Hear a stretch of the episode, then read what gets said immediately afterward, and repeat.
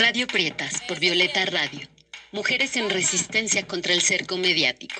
Mujeres trabajando desde el barrio. Tejiendo comunidad y amplificando nuestras voces. Luchas y alegrías. Acompañando, nos acompañamos. Y florecemos. Escucha Radio Prietas por Violeta Radio.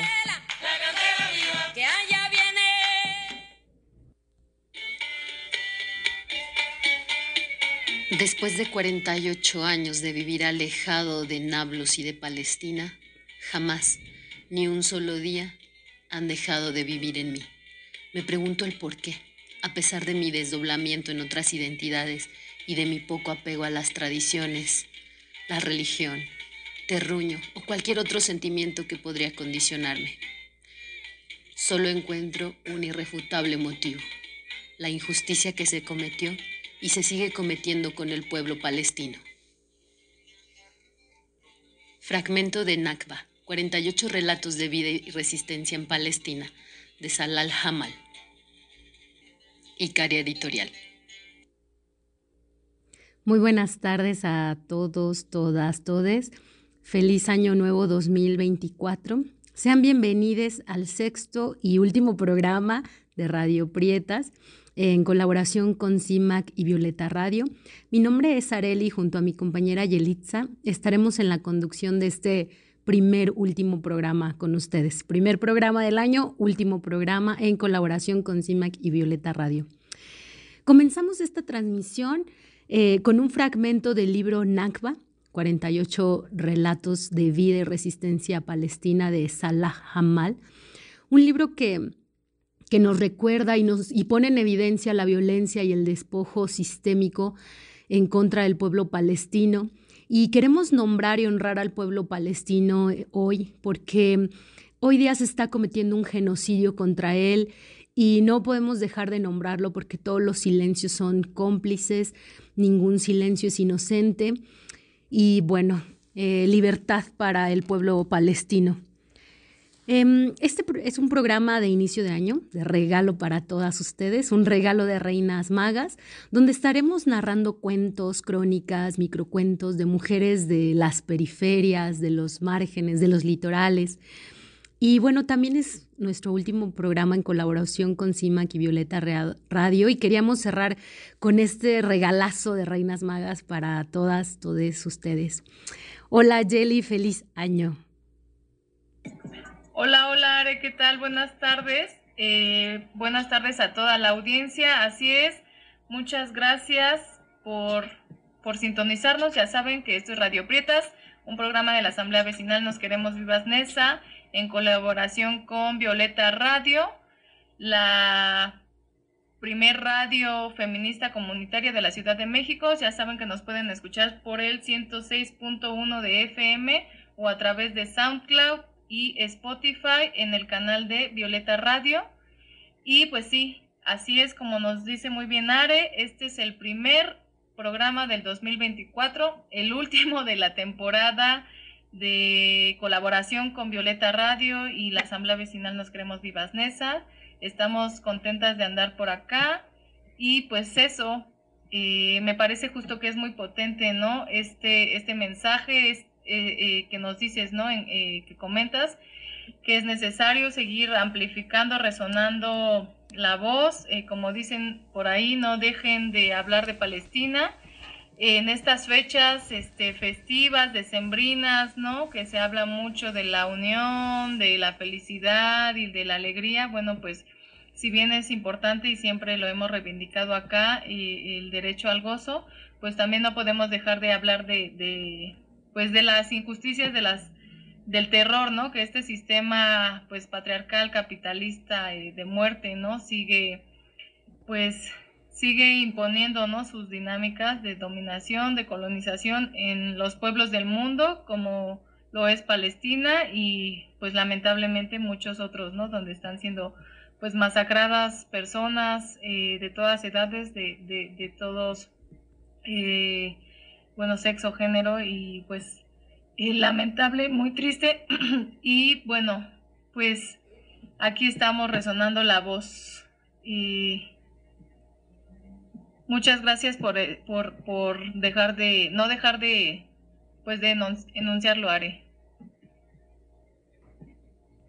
Así es, Yeli, me hiciste recordar a la compañera eh, Lorena Cafnal, que dice que hay que recuperar la alegría sin perder la indignación y qué vergüenza este genocidio y cómo los poderes del mundo están atentando a este pueblo. Y bueno, mmm, siguiendo con el programa, ¿cuántas de nosotras escribimos y no lo damos a conocer? Muchas veces porque lo hacemos como catarsis personal, pero muchas otras pues nos da miedo, ¿no? Y recordemos que la literatura, las artes, la música son espacios donde ser mujer ha sido una imposibilidad para expresar y por eso la importancia de dar a conocer nuestras obras, de leernos entre nosotras, citarnos y dejar de enaltecer a vatos viejos que son referentes cuando nosotras mismas somos expertas de nuestras propias vidas y experiencias y podemos gritarlas, dibujarlas, escribirlas y recrearlas para el mundo. Por eso tengo el honor y el agrado de presentar el siguiente relato con mucho gusto, emoción y cariño. Es una crónica de una querida amiga, Fátima Valdivia, y ella nos lleva eh, con este relato, con su crónica, a la intimidad de su experiencia, nos hace reflexionar sobre cómo eh, los contextos de violencia machista, de violencia armada en el norte del país, em, pues hay una violencia naturalizada y, silencia estas relaciones, se, se, silencian las relaciones violentas y abusivas entre hombres y mujeres. Vamos a escuchar la crónica Las botas de Lola de Fátima Valdivia. Las botas de Lola, una crónica de Fátima Valdivia. Las botas de Lola. Gran baile de los tigres del norte anunciaban las estaciones de radio los postes pegados en la calle de Ciudad Oaxaca. Esta sería mi primera vez en un concierto en vivo y mi primera vez usando mis botas vaqueras. A media tarde comencé a alistarme para el tan esperado evento. Abrí la puerta del closet, tomé unos pantalones de mezclilla, una camisa de franela a cuadros y una caja grande donde las guardaba. Destapé la caja y admiré las botas. Realmente me gustaban. Eran unas botas cafés claro a media pantorrilla, con una punta ligeramente estrecha y cuadrada. Estaban hechas de piel suave y firme, adornada por bordados abstractos que apenas se distinguían. Eran unas botas discretas, pero para mí representaban la identidad norteña. Mientras las admiraba, recordé mis días como voluntaria en la Sierra Tarahumara. Recordé a Lola. La vi ahí, afuera de su casa, manipulando con determinación una escoba y derramando el agua de un balde para limpiar su pórtico. Se me apretó el corazón. Lola era una mujer joven, alrededor de los 30 años, delgada y morena. Vivía en una de las casas grandes de la comunidad. Yo llegué a este lugar en el 2009 para trabajar un año como voluntaria de la parroquia. Pásele a tomar un café, era su clásico saludo. Así me gritaba cada vez que me veía pasar por las mañanas para tomar la ruta, mientras ella limpiaba. No puedo, Lola, me va a dejar el camión, fue siempre mi respuesta. Lo cierto es que no quería tener relación con ella. No era que Lola me cayera mal. Ella siempre me pareció muy amable y en el fondo me hubiera gustado conocerla. El problema era su marido. Lola estaba casada con Pedro, un hombre mestizo de tez clara que le doblaba la edad. Mi trabajo en la comunidad consistía en asesorar a la población rarámuri en sus problemas legales, muchos de los cuales tenían que ver con el territorio y protección de los bienes naturales. En esta labor era común interactuar con las autoridades ejidales, todos ellos varones. Varias personas acudían a mí quejándose por lo que consideraban malos manejos en la administración del ejido y por la actitud abusiva de algunos administradores, entre ellos Pedro. Yo misma me sentía intimidada al tener contacto con él. Percibía de inmediato que ser mujer y joven, yo tenía 25 años entonces, jugaba en mi contra. Las pocas interacciones que tuvimos fueron ocasiones para recibir de su parte miradas incómodas y comentarios racistas en relación con la población rarámuri. Qué bueno que usted viene a ayudar a los tarahumaritos. Ellos no saben nada. No son como uno que es gente de razón. era uno de sus clásicos comentarios. En lo posible, prefería evitar cualquier tipo de cercanía con él. Ser mujer joven, soltera y fuereña en estos espacios es complejo. Siempre tuve que estar atenta a mi comportamiento y apariencia. Bueno, esta crónica continúa, pero antes vamos a escuchar una canción de los Tigres del Norte para conectar aún más con la narración, porque recuerden que comienza la narración con este gran baile de los Tigres del Norte. Y bueno, vamos a escuchar un cover de Los Tigres del Norte en voz de Natalia Lafourcade y los auténticos decadentes. Vamos a escuchar Golpes en el Corazón.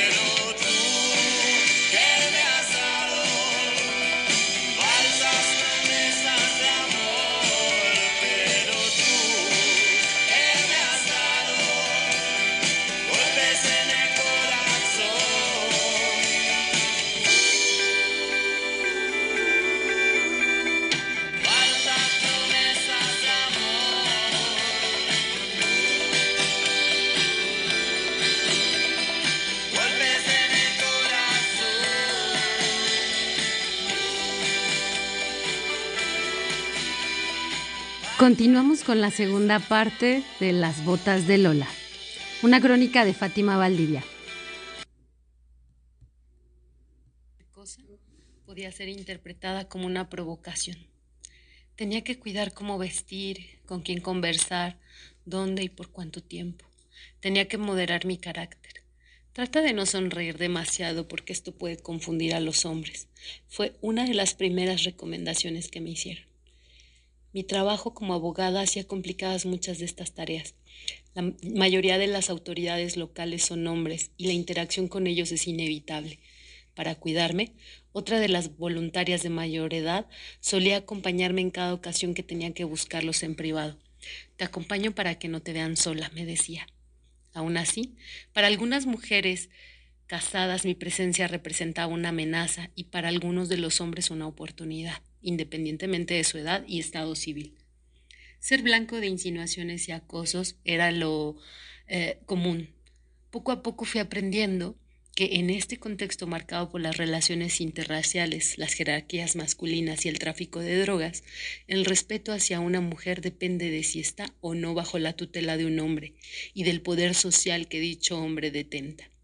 No es lo mismo estar bajo la protección de un hombre rarámuri que de un hombre mestizo. En mi caso, lo único que me daba relativo respaldo era mi asociación con la iglesia. Pasados algunos meses de mi llegada a la comunidad se celebró una boda. Toda la población fue invitada, incluida yo. Esa fue la primera vez que participé en un evento de esta naturaleza y la primera vez que interactué socialmente con los hombres de la comunidad. Una fiesta era el evento en el que mis vulnerabilidades eran más obvias. Ahí se podían dar interacciones no deseadas, difíciles, muchas de ellas motivadas por el alto consumo de alcohol, insistencias para bailar, acercamientos incómodos y violentos al bailar, miradas lascivas, piropos. Preferí resguardarme entre el círculo de señoras. Ese fue el espacio para coincidir con Lola y tener una pequeña conversación más allá de los saludos matutinos. Qué bonitas botas, le dije en cuanto la vi, como una manera de iniciar una conversación. Ella de inmediato respondió, tratando de quitárselas. Pruébeselas. ¿De qué número calza usted? Seguro que sí le quedan. Su respuesta me sorprendió y como pude la convencí de que no se las quitara. No, Lola, por favor, no te las quites. Se ve que son pequeñas y yo calzo del cuatro y medio. Para nada me van a quedar.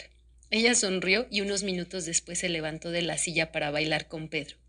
La fiesta siguió su curso hasta la madrugada. Una semana más tarde, Lola llamó a mi puerta, lo que me sorprendió muchísimo ya que nunca me había visitado. Vengo a traerle esto. Me extendió los brazos entregándome una gran caja cuadrada. Le dije a Pedro que a usted le habían gustado mis botas y él luego me dijo, pues hay que comprarle unas porque esa licenciada es muy buena con nuestra gente. No supe qué hacer. ¿Por qué Pedro quería regalarme unas botas? Apenas si me conocía. Pese a mi insistencia, esta vez no pude convencer a Lola de no dejármelas o de cobrármelas. Las acepté culpable. Quizá este era el primer acto de compra de conciencia. Ya te compraron las botas, solía bromear el sacerdote luego de que le conté lo sucedido. Poco más de un año después de mi llegada a la comunidad, mi voluntariado llegó a su fin y tuve que trasladarme a otra localidad para trabajar. Nunca volví a conversar con Lola ni me puse las botas. Unos meses después, Lola y Pedro fueron asesinados en la entrada de su casa. Una cruz de madera, de las más corrientes, cantaba el grupo norteño que acompañó su último adiós. Una gran cantidad de gente se reunió para despedirles. Yo también fui a decirles adiós. Permanecí de pie en aquel patio de la casa, observando la despedida sin preguntar qué había pasado. Pensaba en Lola, en sus últimos momentos, sin hacer conciencia del todo de nuestros encuentros. Gran baile de los tigres del norte. Dos años después decidí usar las botas por primera vez. Durante todo ese tiempo representaron grandes contradicciones en mi vida. Por un lado, los ritos implícitos en mi trabajo al ser una mujer mestiza, trabajando con la población indígena de la Sierra Tarahumara. Las botas vaqueras en este contexto representan la identidad mestiza, principalmente la masculina. Cuando un hombre rarámuri las utiliza, la gente suele decir que se achavocho, o sea, que se está haciendo chavochi, mestizo. Yo no quería representar ese universo simbólico. Era difícil verme como una mujer mestiza con oportunidades, entre ellas la posibilidad de usar unas botas vaqueras. Las botas también representaban mi no pertenencia a la región tarahumara y me asociaban con una identidad norteña mestiza, una identidad a la que me sentía atraída por su historia y su franqueza, pero que como mujer nacida y creada en el centro del país me era ajena. Usarlas me hacía sentir una impostora y quizá una vendida, ya que me las había comprado un hombre que encarnaba los diferentes poderes contra los que yo luchaba en la región, el abuso hacia las mujeres y hacia las poblaciones indígenas. Finalmente, las botas también representaban las dificultades que limitaban mi desempeño profesional, me hacían vulnerable y me impedían conectar con mujeres como Lola, por el riesgo de ponerme en el radar de sus maridos. Esas botas me hacían pensar en todos los cafés que no acepté compartir con ella por temor, por prejuicio. Me enfrentaron al hecho de que yo permití que su relación con un hombre abusivo decidiera por mí, sin reparar en que quizá era su única opción para tener un lugar de respeto en la comunidad. Me delataron como cómplice del silenciamiento y aislamiento de las mujeres cuya relación de pareja se convierte en un estigma que les roba la oportunidad de escucha.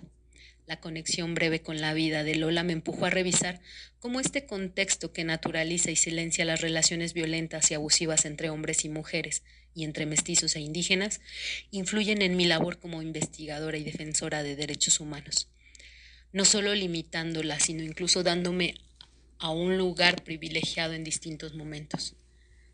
Esa noche de baile decidí romper el hechizo. Sujeté las botas y con fuerza introduje mis pies en ellas. Me sentí muy bien. Me sentí valiente y digna de una buena noche de baile. Cuatro horas de empujones en una explanada polvorienta fueron el resultado. Unos meses después, regalé mis botas a una hermana norteña, alguien que en ese momento pensé se las merecía más que yo. Ahora las, echo de menos. Después de once años de trabajo en la región tarahumara, sé que yo también soy una mujer del norte. Lo sé no solamente porque Lola me compartió esa identidad tan suya a través de las botas, sino porque en la Sierra Tarahumara se forjó una gran parte de lo que soy ahora. Ahí maduró mi alanza en la lucha por los territorios indígenas y crecí como defensora de derechos humanos. Ahí fui duramente cuestionada y me transformé. A fuerza de trabajo, celebración y respeto a lo diferente. Aprendí a amar esa tierra y ahí encontré el sentido de vivir, servir y sonreír con plenitud. Las botas de Lola, una crónica de Fátima Valdivia. Y estuvo la, la bella crónica de las botas de Lola, la parte 2, en voz de mi compañera Areli, eh, pues traída desde las lejanas tierras de la Sierra Tarahumara wow, me quedé impactada, creo que es un, un relato muy potente, eh, es una historia muy dura en realidad. Y pues recuerden que están aquí en Radio Prietas, el programa de la Asamblea Vecinal Nos Queremos Vivas Nesa. El programa del día de hoy se llama, bueno, se titula Cuentos de Reinas Magas. Como ya pudieron escuchar, pues eh, eh, nos presentaron aquí las compas esta crónica. Estaremos escuchando algunos otros relatos en conmemoración, bueno, eh, pues cómo llamarle, celebración por este, este día.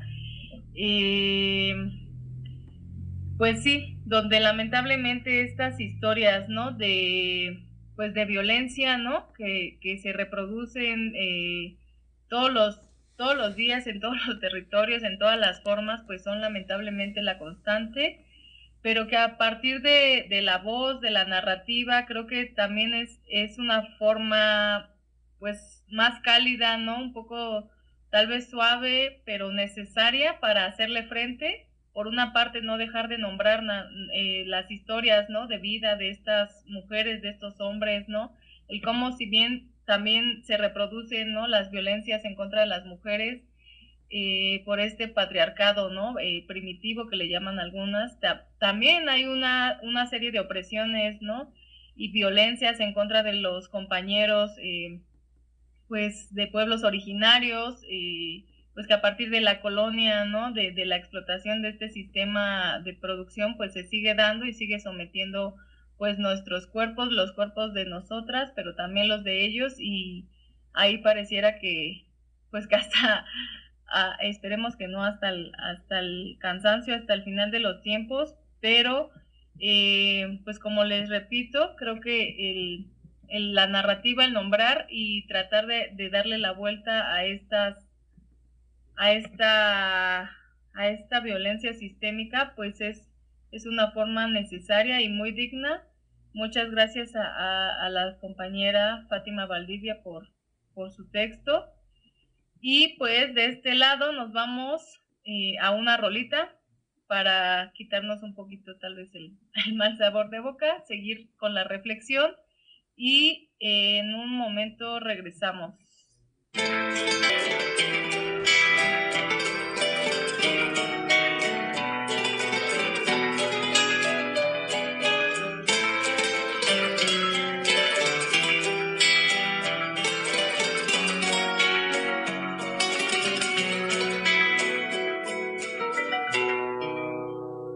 basin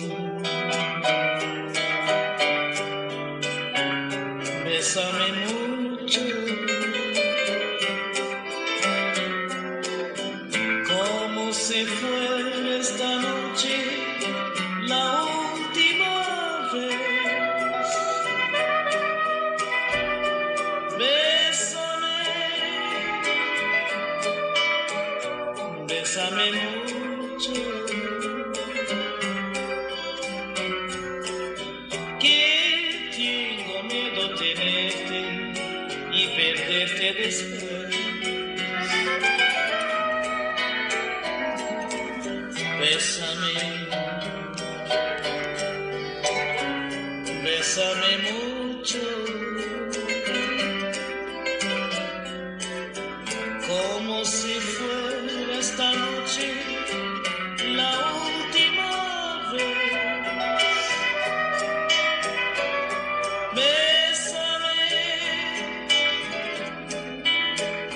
Bésame mucho,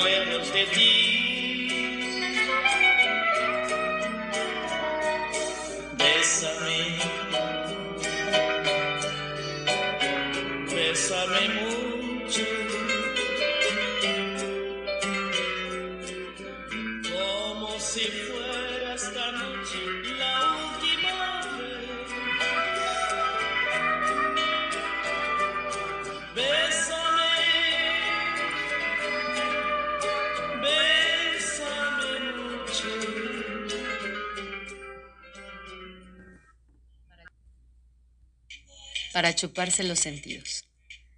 Menú de los buenos recuerdos. Entrada de caricias suaves, besos al mojo de verso acompañados de sopa de piel en sus jugos. De plato fuerte, cuerpos en salsa de caricias intensas. Y de postre, orgasmo dulce con plenitud infinita. De la serie para chuparse los sentidos, receta para no volver. Receta implícita para no volver. Siento, siento, siento, siento, siento, siento, siento, siento, siento, siento. Y sin embargo, regreso. de la serie para chuparse los sentidos, aviso para justificar la culpa. Quise aguantar la pulsión de los besos robados de los hermanos colombianos. Quise aguantar el gustito por los fluidos embarrados. El ritual de la abstinencia me ayudó a cultivar algo de paciencia. Pero qué sustito estar tan cerca y no poder ejercer la impotencia. Bueno, y acabamos, bueno, antes de, escuchar estos poemas de la serie Para chuparse los sentidos, escuchamos la canción Bésame mucho de la pianista y compositora mexicana Consuelo Velázquez. Esta canción es una de las más populares de este siglo, del siglo XX. Ha sido traducida a muchos idiomas.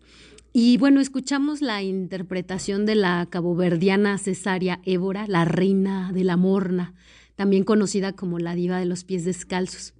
Y bueno, luego de la canción quisimos conectar este sentido con una serie de poemas que escribí hace algunos años titulada Para chuparse los sentidos. Y estos poemas están publicados en una antología titulada Por todos los silencios, volumen 1, un libro que se gestó en la juntanza de personas amantes de la poesía y que cuando a mí me invitaron a participar, todo lo que salió de mi corazón y sentí pensar fue mi experiencia de vida de seis años en Colombia, compartiendo la cotidianidad, la vida, el dolor, la rabia y el gozo. Y bueno, Colombia para mí representa un lugar de paz, de afectos, de pervivencia, de amor, de reconciliación y de juntanza. Este texto está disponible si quieren eh, acceder a él en línea, si quieren revisarlo. Eh, insisto en la importancia de escribir, de publicarnos, de autopublicarnos, porque eso es una acción subversiva, revolucionaria y transformadora. Nuestras historias son valiosas, son legítimas, eh, son cuentos que merecen y deben ser narrados. Y por eso quiero compartir otra de estas historias de vida a través de la poesía, eh, con este poema titulado Los Alguien, que hace referencia al inicio de una aventura que encaminó mis pasos a una aventura inolvidable este, hasta el sur del continente. Vamos a escuchar a los alguien. Los alguien, transmigración sentipensante.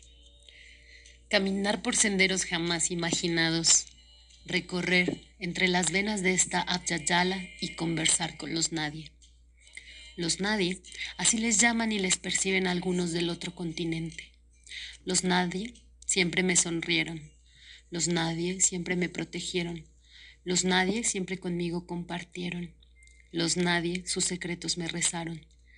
Los nadie junto conmigo cantaron, lloraron y carcajearon todo al mismo tiempo. Los nadie mis consejos recibieron y augurios me ofrecieron. Los nadie cuidadosos me abrazaron y lloré de esperanza y digna rabia junto a ellos.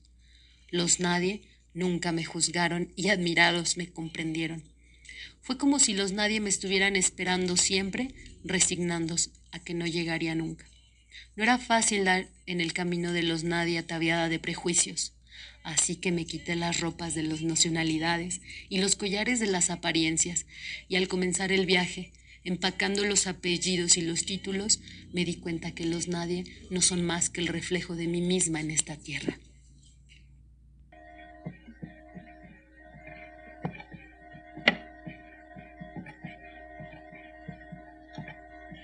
Ahí estuvo ese relato de eh, Areli, Arecósmica. Eh, ay, pues súper rico, súper chido. Me latió, eh, me, también, me gustó mucho también el, el anterior poema de la serie para chuparse los sentidos. Creo que me, me, quedé con ganas de escuchar muchas más de estas, estas bellas palabras. Pues sin duda Areli es una compañera que a lo largo de los años, de pues de los pocos años que bien, si bien tengo de conocer, eh, pues es una mujer súper creativa, súper entregada, y la cual admiro mucho su trabajo, agradezco mucho eh, pues eh, lo que nos compartes el día de hoy, siempre has estado pues de alguna manera presente y pues sí, como decías, ¿no? Eh, el, narrarnos, narrar la vida, narrar las experiencias que son significativas para nosotras, pues son sin duda, pues vital, ¿no? Vital para, para una misma, para transformarnos, para darle sentido a lo que estamos haciendo y pues también para poder contribuir, ¿no? Un poco eh, a la realidad, ¿no? A esa transformación de esta realidad social que, que vivimos día con día, que, eh, en la que pues hay, pues hay diversas dificultades, diversos sinsabores, pero pues que justo, ¿no? A partir de, de, de las letras, pues también nos, nos causan profundos placeres, eh, es una forma, una herramienta muy chida, ¿no? De autoconocimiento, de, de creatividad que, es necesaria, ¿no? Para, para inyectarnos un poquito de, de, energía, de, pues sí, de sentido, ¿no? Para seguir continuando caminando, pues en estas, en estas tierras, en, en estos terrenos, eh, pues que a veces son bastante complejos. Eh, ¿Qué más, Areli? Cuéntanos más. Pues esto que dices, Jelly, me hace recordar unas palabras que, dice esta autora eh, Clarisa Pincola, que escribe Mujeres que corren con lobos. Y hay una parte que me gusta mucho que dice, confío en que salgas y dejes que te ocurran cuentos, es decir, vida, y que trabajes con estos cuentos de tu vida, la tuya, no la de las otras personas que los riegues con tu sangre y tus lágrimas y tu risa hasta que florezcan, hasta que tú misma florezcas. Esta es la tarea, la única tarea. Así que atrevámonos a cuentear y a contar nuestra vida porque es muy importante. Bueno, para continuar estos relatos de reinas magas, vamos a escuchar una narración de la maestra Mari Grueso, escritora y poeta, narradora oral, lingüista colombiana, quien admiro y quiero mucho profundamente. Ella nació en Guapi, Cauca y radica ahora en Puerto Aventura, del Valle del Cauca, y ha sido honrada con el título de Almadre, a la excelencia poética femenina del Museo eh, del Rayo. Escuchémosla con su narración, Si Dios hubiera nacido aquí. Si Dios hubiese nacido aquí, sería un pescador cogería chontaduro y tomaría orojo. María sería una negra, requete gordita como yo, que sobre la cabeza llevaría un platón llenecito de pescados, ofreciéndolo a toda voz, recorriendo las calles de toda la población. Lleva pescado fresquito, con leche y sin estropear el pargo para comer frito y el ñato para sancochar, canchimala para tapao y el toyo para surar.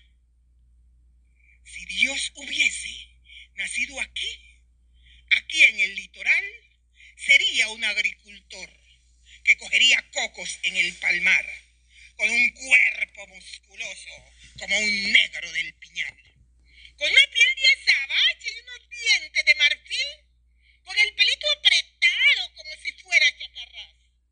Y en la llanura del Pacífico tumbaría nato y manglar que convertiría en polines para los rieles descansar.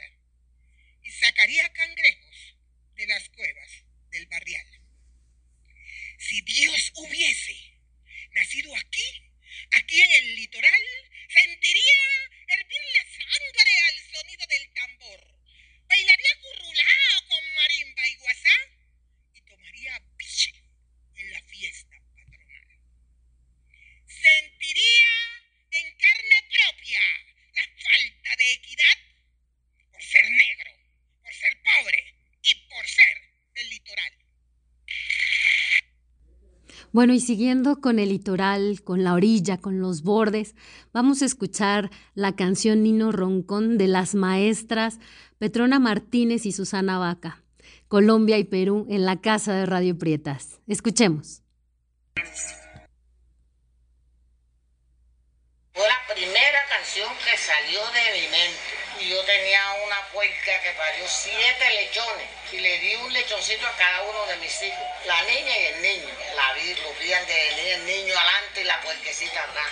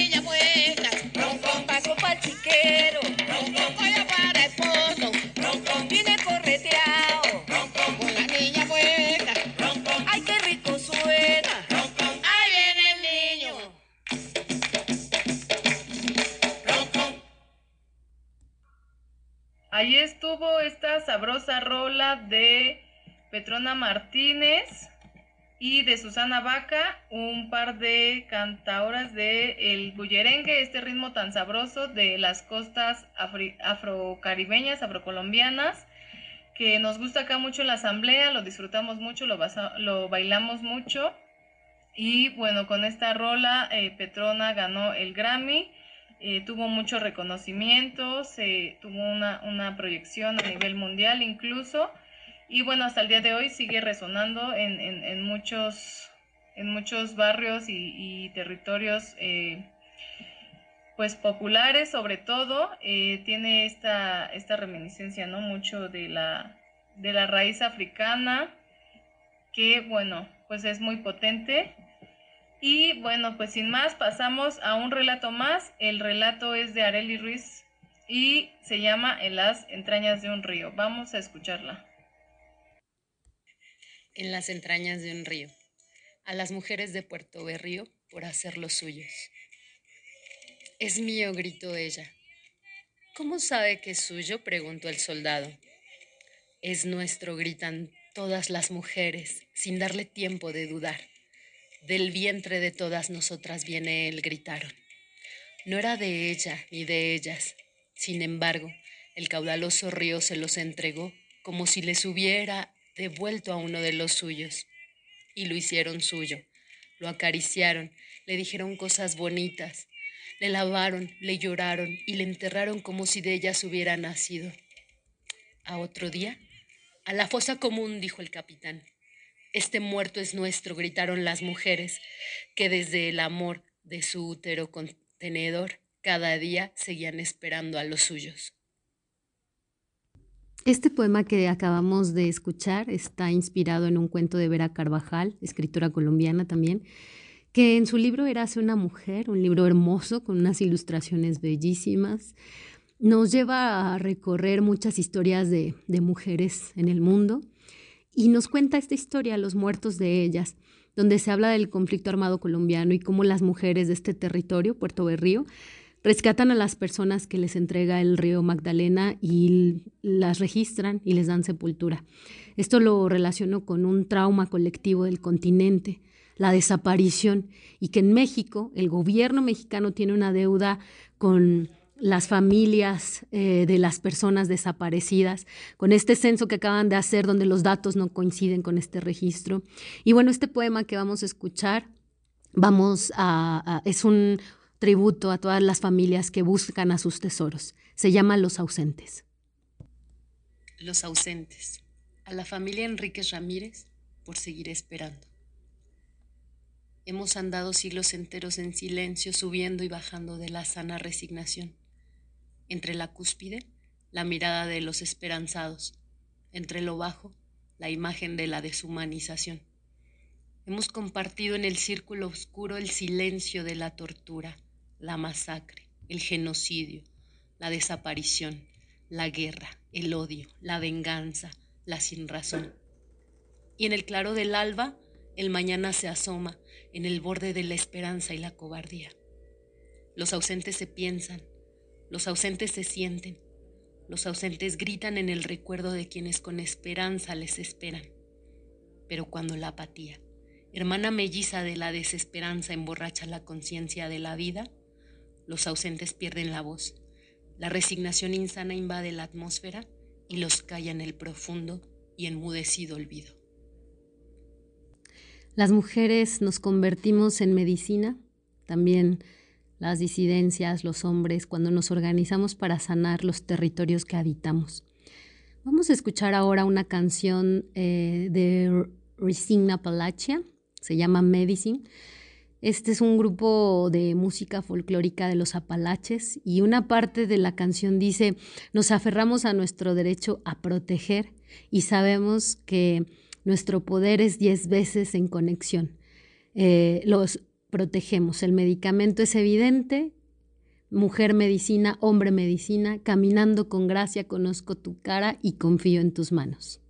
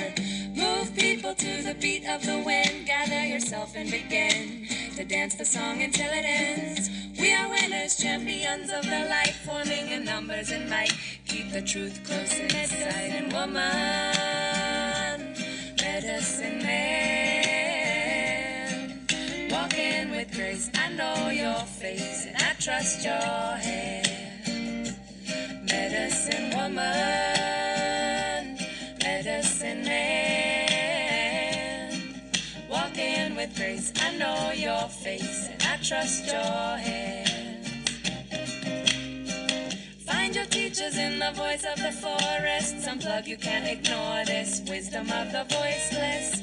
Remedies are bountiful and surround us from the garden to the farthest. Prayer made of stardust. Find your healing in the music that calls you, the voice that enthralls you. What do you belong the setting of the sun. Give thanks to each and every one. The lesson is the medicine woman, medicine man. Walking with grace, I know your face and I trust your hands. Medicine woman, medicine man.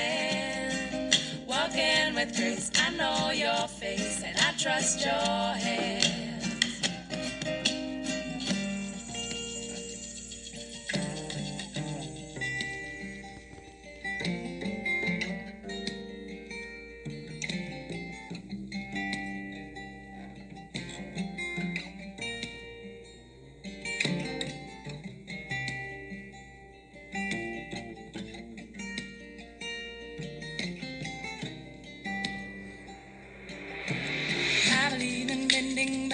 Backward and extending my trap strip back into the messages in action. The art is feeding, stop, start the disbelieving, cause the garden holds the shards, the medicine is in the seeds. When we hold tight to our right to protect and we know our might is tenfold in connection. Our elders hold them bright lights, we protect them. The medicine is evident, the wolf, the hawk, the bear clan. We hold tight to our right to protect them. We know our might is tenfold in connection. Our elders hold them bright lights, we protect them. The medicine is evidence, the wolf, the hawk, the medicine woman, medicine man. Walking with grace, I know your face and I trust your hands. Medicine woman, medicine man. Walking with grace, I know your face and I trust your hands.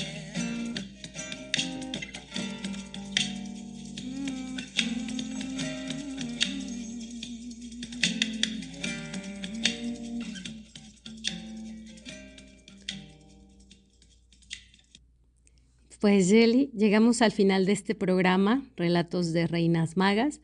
Siempre es un placer y honor compartir el espacio radial contigo. Eh, también nos faltaron leer tus crónicas, que son muy potentes y hermosas. Y bueno, la invitación para todas es esa, que como regalo de Reinas Magas nos sigamos compartiendo nuestras letras, narrando y contando nuestras historias, haciéndolas florecer. Me pone feliz poder cerrar con este programa y haber compartido y colaborado esta temporada con CIMAC y Violeta Radio. Muchas gracias.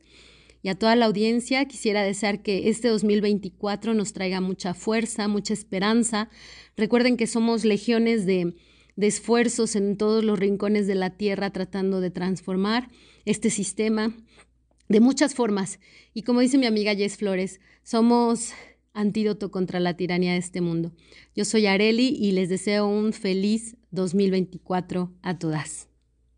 Así es, muchas gracias Areli. Pues también me siento muy honrada, muy contenta de, trabajar aquí contigo, de estar en esta nueva, bueno, en esta experiencia de la radio que empezó desde 2020 con Radio Faro la bandita de por allá, Felipe Román, con quienes siempre nos apoyaron, aprendimos un chingo, pues acá seguimos en esta exploración que siempre es pues un reto también, eh, se complica bastante y eh, pues me siento muy contenta, muy agradecida de estar contigo. Esperemos que, que, hayan disfrutado mucho este programa, la palabra, el relato, la crónica, la escritura, y como compañía, como herramienta ¿no? de, de autoconocimiento, de, de, creación, de libertad, de exploración, es sin duda muy potente.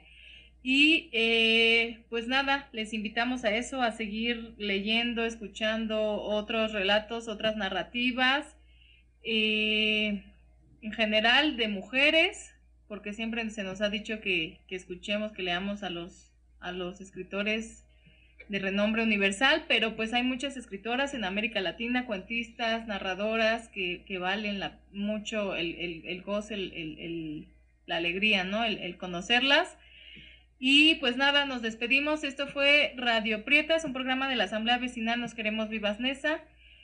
Un 2000, por un 2024 pues llenas de goce, de libertad, en autonomía, y con mucha fortaleza, mucha creatividad, energía para, para seguir adelante, seguir creando y seguir transformando nuestras realidades. Muchas gracias, gracias a, a Lucero, a Sara eh, de Violeta, eh, Violeta Radio, ya saben que les escuchan a ellas y a todo el resto de compañeras de la barra programática en el 106.1 de FM, en Spotify y Sound, SoundCloud. SoundCloud, las encuentran como Violeta Radio, eh, CIMAC Noticias. Y pues gracias por el espacio siempre a las compas colaboradoras eh, de, la radio, Narcisa, este, Antonia en su momento, Elsa, Karina, pues muchas gracias por estar ahí, al respaldo, a Lupita y al resto de banda que siempre nos ha, ha respaldado, escuchado y acompañado pues que tengan un excelente inicio de año. Y esto fue los relatos de las reinas magas. Nos escuchamos hasta la próxima emisión. Radio Prietas por Violeta Radio. Mujeres en resistencia contra el cerco mediático. Mujeres trabajando desde el barrio. Tejiendo comunidad y amplificando nuestras voces. Luchas y alegrías. Acompañando, nos acompañamos. Y florecemos. ¡Juego! ¡Juego, juego! Escucha Radio Prietas por Violeta Radio.